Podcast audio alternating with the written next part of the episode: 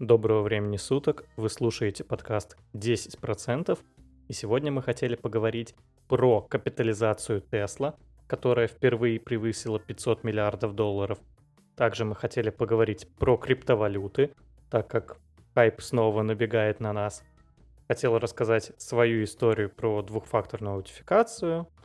Также мы поговорим про RAID, что это такое и нужно ли туда инвестировать и обсудим, стоит ли сейчас инвестировать в авиалинии на новостях о приходе вакцины. Что ж, давайте мы начнем с капитализации Тесла. И Тесла превысила 500 миллиардов долларов. С этим можно, конечно же, поздравить нас. А с другой стороны, меня это очень пугает. Я не являюсь инвестором Тесла, но Тесла ведет себя очень странно. Таких акций, такого... Я бы не сказал, что такого еще не было в принципе, но я такого еще не видел на рынке. Жень, у тебя есть опыт какой-то? А, слушай, ну конкретно таких акций я не видел, но я могу рассказать о своем опыте инвестирования в Теслу. Я инвестировал в Теслу еще до того, как она взлетела до там, сколько там, по-моему, там полторы тысячи, да, она стоила, ну, до сплита, по-моему, полторы. Ну, не суть. В общем, я впервые в нее инвестировал, когда она стоила 200 долларов.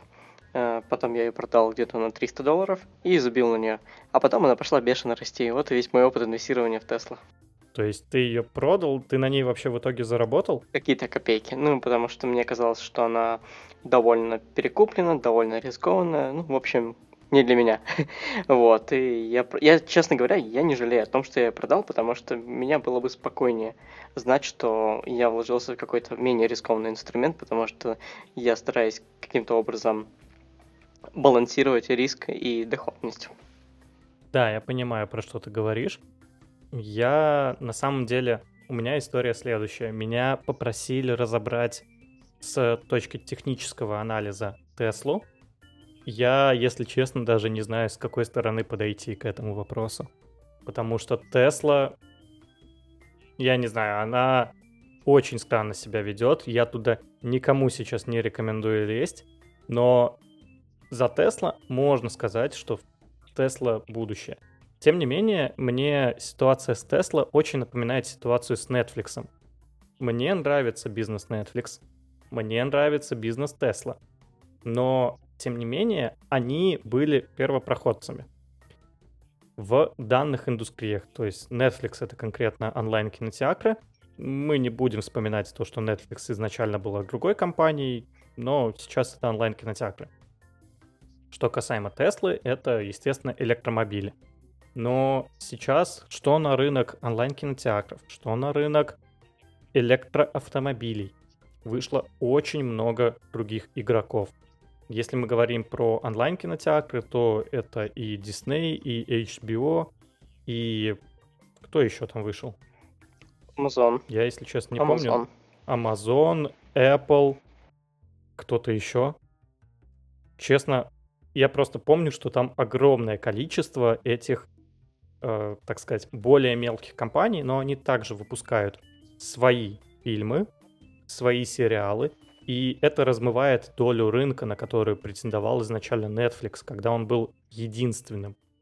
Сейчас с электроавтомобилями происходит то же самое, что Илон Маск показал, что электроавтомобили — это наше будущее. Шикарно. Шикарные времена были для Теслы. Тесла взлетела, но сейчас с учетом того, что появляются у нее конкуренты, такие как Volkswagen, Ford э, и, в принципе, все концерны сейчас поняли, что будущее за электроавтомобилями, то как-то слишком большая конкуренция, чтобы сейчас лезть в Теслу за 500 миллиардов долларов. Даже представим, что Тесла завоюет мир, она будет самой главной компанией. Ну, во сколько она может вырасти в такой ситуации? Ну, сейчас она стоит в 4 раза меньше, чем Apple. Tesla пользуется, она выпускает там 30 тысяч автомобилей в год. Apple пользуется полмира. Не знаю, в моем понимании, что Tesla сейчас сильно перекуплена, сюда нельзя лезть, и даже если она вырастет, то слишком большие риски. Мое мнение, что всех денег в мире не заработаешь, и этот риск, он сильно не оправдан. Поэтому я держусь от Теслы подальше. Mm. Ну, я так понял, ты тоже. Я, да, я в нее не залез, но для тех, кто хочет купить Теслу, я придерживаюсь одного простого правила. Это если вы хотите купить какую-то рискованную бумагу, такую как Тесла, вы можете вложиться в эту бумагу там, ну, какой-то 10-15%, либо на ту сумму, которую, ну, вы, на которую сумму вы готовы рискнуть. То есть, там, не знаю, для кого-то это 100 долларов, для кого-то это 1000. Ну, в принципе, да. Но я бы сказал, что Тесла может стоить и дороже, но сейчас нету смысла туда заходить. Вероятность того, что она сильно вырастет, крайне мала вероятность того, что она сильно упадет, довольно высока. Ну что, зашортим Теслу? Я не буду вообще в шорты больше влазить. Так что, инвест-идеи же. Э, нет, в этом, в этом вся и проблема, что она непредсказуема. То есть ты не, ты не знаешь, как она себя поведет. Она может быть завтра вырастет до тысячи, а может быть она завтра упадет до нуля. А прогнозируемость акций это довольно важный критерий, я считаю. И Тесла нифига не прогнозируема. Да, я тут с тобой согласен, и действительно, как раз-таки ты очень хорошо сказал, что прогнозируемость акций действительно крайне важна, и в данном случае она непредсказуема, и мне это опять же напоминает э, хайп криптовалют, который произошел сколько лет назад? Три года назад. И сейчас этот хайп повторяется. Сейчас биткоин снова стоит 19 тысяч, там 200, насколько я помню. И ценник повторился, но есть некоторые изменения. Первое из самых основных изменений это то, что на текущий момент нету такого новостного фона, как это было в прошлый раз. Если мы вспомним 2017 год, то новости о криптовалютах были буквально из каждого утюга. Мы все, соответственно, слышали про криптовалюты, и многие зашли как раз-таки на хаях.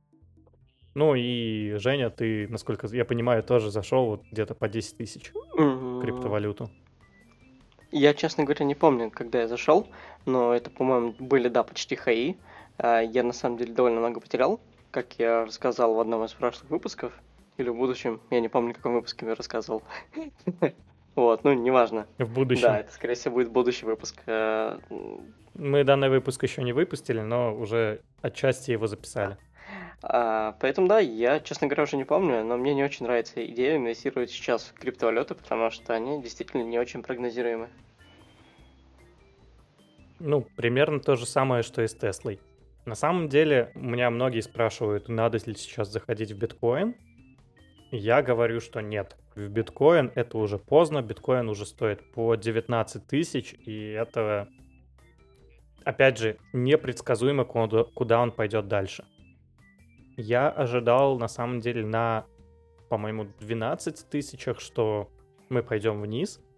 И хотел взять как раз-таки шорт, но решил, что все, нет, пока шорт не буду брать.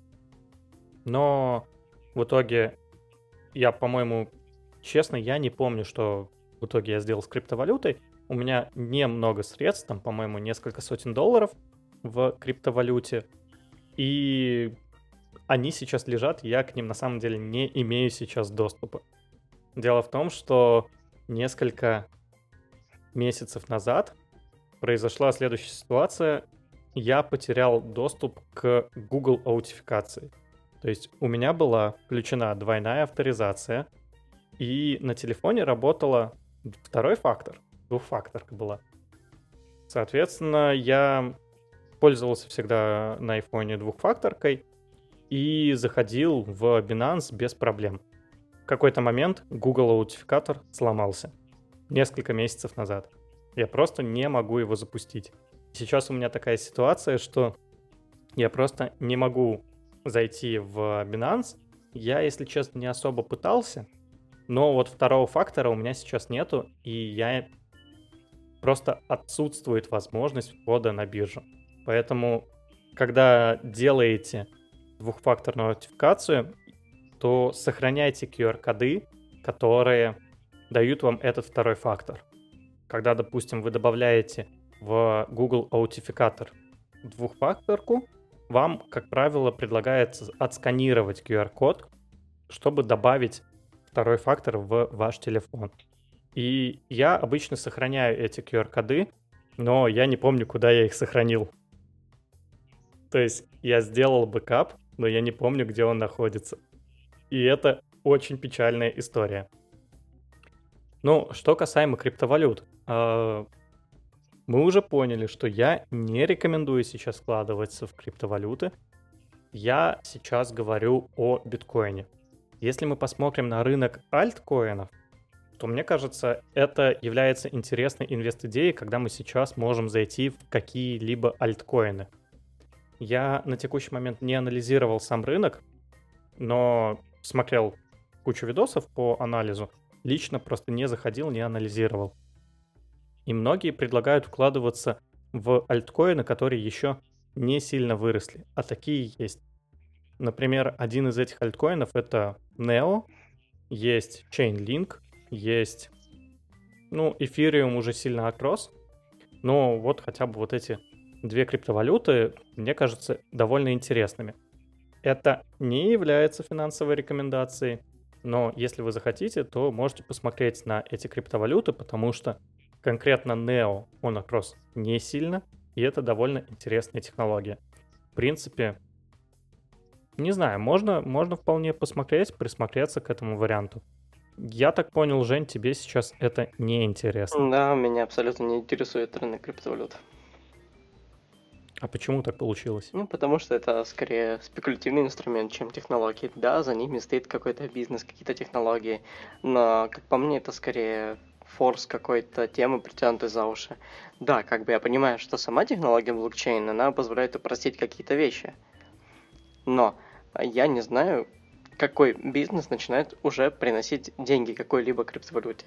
Да, можно пытаться спекулировать на курсе, но, как по мне, это сейчас довольно неустойчивая почва, и непонятно, что будет с криптовалютой там в будущем, потому что пока что, по-моему, там пару государств признали их как платежное средство, и я, честно говоря, не понимаю, как ими можно пользоваться сейчас.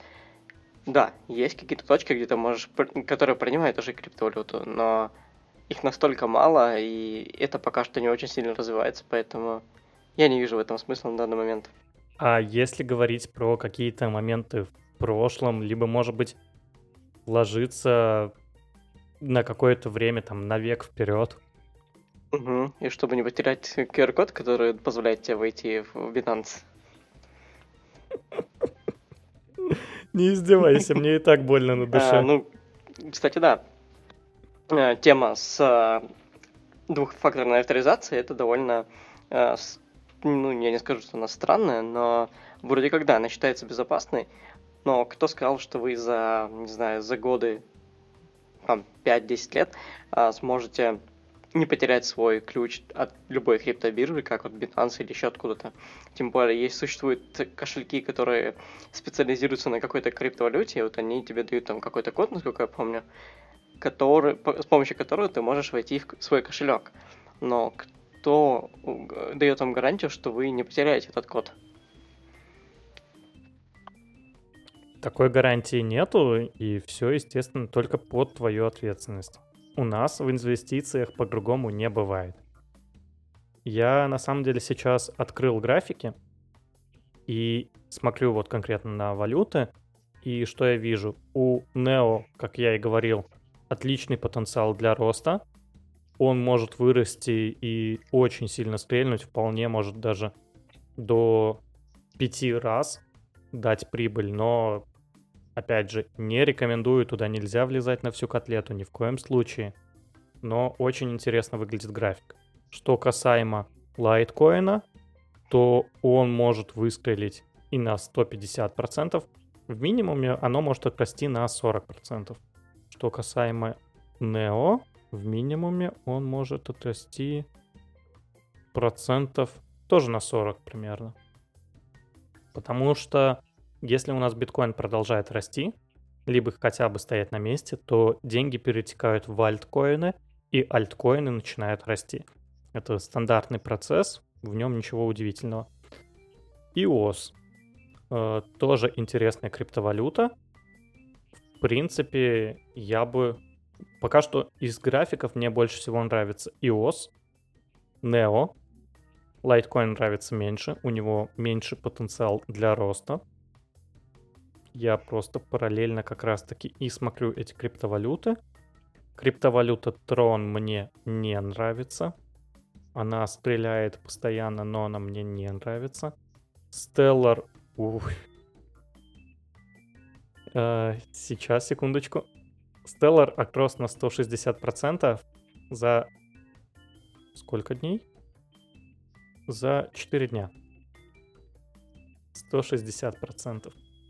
То есть на графике у меня это 4 палки зеленые. Это сурово. Так, что еще из интересных валют? XRP нет. Stellar нет. Ада. Ада можно, но у нее потенциал для роста намного меньше, чем у Neo и у... Я забыл уже какой. EOS. Да. По моему беглому анализу, который я, на который я потратил 2 минуты сейчас, я могу сказать, что мне больше всего нравится EOS и Neo. Наверное, я пока что дальше разбирать не буду. Возможно, выпущу видео на YouTube-канале на эту тему. Если я видео выпущу, я обязательно дам ссылку в наш телеграм-канал, где вы можете как раз-таки и посмотреть его. Что ж, по поводу криптовалют, мне кажется, все понятно. В биткоин лезть не нужно. Он очень сильно отрос, новостей еще не было. На самом деле он может сейчас вырасти и поставить новые вершины. И ему осталось сейчас совсем немного до самого топа в прошлый раз. В прошлый раз у нас вершина была на уровне 19800. 19800. 19820. Сейчас цена биткоина 19 тысяч 800... Нет, извините, 19 200. То есть нам осталось 600 долларов до того, чтобы достигнуть пол хая. Но мне кажется, биткоин сейчас в данной ситуации его погонят наверх, и мы сейчас поставим новые вершины. И это случится буквально в течение недели. Я не вижу причин, чтобы мы сейчас останавливались, но где-то тысяч до 25 можем вырасти. И после этого будем смотреть уже на график. Пока что очень опасно выглядит. Сюда нельзя лезть. В альткоины пока еще залезть можно. Они еще не так сильно выросли. Это мое беглое мнение. Ладно, я потратил теперь уже 5 минут. Я думаю, на этом достаточно. Что ж, а Жень, Вернемся к нормальным инвестициям, не про какие-то криптовалюты. Рейд. Что это такое? Ну, давай я расскажу, что такое рейд. Э, вы все, наверное, слышали о стереотипе, что лучше всего вкладывать деньги в недвижимость. Наши с вами мамы, папы, бабушки, дедушки мечтали купить заветную трешку, как обычно в Москве. Э, мол, недвижимость всегда дорожает, и вы сохраните деньги. А, ну, конечно же, мы хотим рассказать не о покупке квартиры, а об инвестициях в недвижимость, но не напрямую через покупку квартиры или дома, а об инвестиции через фонды недвижимости, известных как рейты. Давайте выясним, что вообще такое рейты. Рейты – это аббревиатура, которая расшифровывается как Real Estate Investment Trust – по своей сути, это долевой инструмент, выпускаемый управляющими компаниями, которые занимаются покупкой, содержанием и возведением новых объектов недвижимости. Чтобы купить недвижимость через рейд, достаточно купить акцию одного из таких фондов, например, акции Realty Income. Рейты покупают разные виды недвижимости, например, для определенных видов деятельности, таких как розничная торговля, здравоохранение, гостиничный бизнес, офисные здания, земельные участки, жилая недвижимость и другая коммерческая недвижимость. Вообще сейчас есть три вида рейд. Это долевые, они самые популярные, это такие фонды, которые скупают недвижимость и сдают ее в аренду. Второй тип – это ипотечные рейты. Они самые рискованные и не очень подходят для новичков. По своей сути, это вложение инвестиционных средств в кредитование ипотечного жилья. И есть такие гибридные рейты, которые вкладывают средства пайщиков и застройку и покупку объектов одновременно. Так, давайте посмотрим на топ-10 рейтов США, назовем это так. Э, это American Tower, который покупает э, недвижимость для коммуникаций и возможность попробовать заработать в нем из-за развития 5G. Это Crown Castle, тоже коммуникации. Realty Income, ну Realty Income это у нас э, не топ-10, но я считаю, стоит воткнуть в этот топ, потому что она довольно большая и у нее очень классно диверсифицированный бизнес. Можно посмотреть на него. Вот, и Well Tower. И на самом деле их больше, просто их, э, я не буду их сейчас озвучивать, кому интересно, вы можете посмотреть какую-то специальную таблицу, вот, и найти в интернете информацию об этом. Давайте разберем преимущества инвестиций в рейд. Это постоянные высокие дивиденды. А, так вышло, что по закону рейты должны направлять 90% своей прибыли а, на дивиденды. И это на самом деле хорошо, потому что рейты платят дивиденды довольно часто, и они, как правило, большие. Например, Realty Income платит дивиденды каждый месяц. Вы можете контролировать состав каждого рейд. Портфель доступен для каждого инвестора, и любые изменения сразу же отражаются на официальном ресурсе управляющей компании. Э, в отличие от настоящей недвижимости, вы можете их продать практически в любое время, когда работает биржа. А, как правило, цена на недвижимость и арендная плата увеличиваются быстрее инфляции. Таким образом, рейд в долгосрочной перспективе, благодаря хорошим дивидендам, способны обогнать инфляцию. Но также существуют и недостатки э, инвестиций в рейты. Первое – это волатильность. С точки зрения характеристики риска и доходности, фонды рейт намного более близки к акциям, чем к облигациям. На них также негативно сказывается снижение цен на недвижимость. Также рейты очень сильно зависят от ставок ФРС. А, для тех, кому интересно, вы можете посмотреть, как сильно они зависят, потому что если я сейчас начну рассказ, это займет какое-то продолжительное время. Рынок рейт может быть перенасыщен. Вследствие увеличения количества предложений на рынке недвижимости падает их цена и стоимость аренды, что сказывается на доходности рейт компании. Налоги. Налоги также один из недостатков рейтов потому что, например, для российских инвесторов дивиденды с рейта облагаются 30% налогами США. Поэтому нужно к этому относиться осторожно. И их никак не убавить? Возможно, можно будет оформить э, справку, как VW8, кажется, как оно там. Я, честно говоря, уже не помню это. Но... Да, W8C, по-моему. Да-да-да. Э, возможно, она поможет избавиться, но я не уверен. Надо будет эту информацию проверить. Я не буду говорить, можно или не можно. Там W8B. Да, я уже тоже нашел. Называется. Авиалинии. Тоже мы также хотели поговорить, стоит ли в них сейчас инвестировать. Так как с рейтами, я надеюсь, теперь стало более-менее понятно. С одной стороны, с рейтами не все, все довольно просто. Мне рейты, если честно, не очень нравятся. Именно по причине того, что они постоянно размывают долю в компании. То есть они выпускают новые акции на рынок, и так, у меня параллельно открыт график биткоина, тут циферки бегают, я за ними наблюдаю, очень опасная ситуация. Лучше закрою, а то отвлекаюсь. Когда выпускают новые акции на рынок, то доля твоя размывается. И это неприятно, но это один из основных способов, откуда рейту брать деньги – и это очень похоже на покупку недвижимости. То есть вы покупаете, когда хотите купить недвижимость и сдавать ее в аренду, то с большой долей вероятности вам более выгодно купить рейд и просто держать у себя рейд. Для меня это более простой способ, как вложиться в недвижимость. Но тем не менее вложился в недвижимость, но все равно в итоге намного проще просто купить рейд и держать его. Если вам интересен рост акций, то рейты вам меньше подходят. Что ж, ну, авиалинии. Я уже начал про них говорить, но снова спился. Что мы можем сказать про авиалинии? Они сейчас растут. На фоне того, что изобрели вакцину, уже целых три вакцины, не считая российскую, но она и не счетовая, поэтому не будем о ней говорить. Мы изобрели сейчас AstraZeneca, Pfizer и Moderna. Три вакцины, причем AstraZeneca, она вакцина довольно неплохая, она очень лег- легкая в транспортировке, но, по крайней мере, по сравнению с вакцинами Модерны и Pfizer. Но после транспортировки у нее, как это назвать, успешность прививания, что люди не заразятся. Успешность выработки антител, можно давать, так назвать. Эффективность. Ты меня уделал, хорошо, пусть будет эффективность. После транспортировки эффективность равняется 60% примерно. В принципе, этого хватит, чтобы остановить пандемию. Даже если эффективность будет равняться 55%, то ученые говорят, что уже этого достаточно, чтобы остановить пандемию. Ну, мы будем смотреть.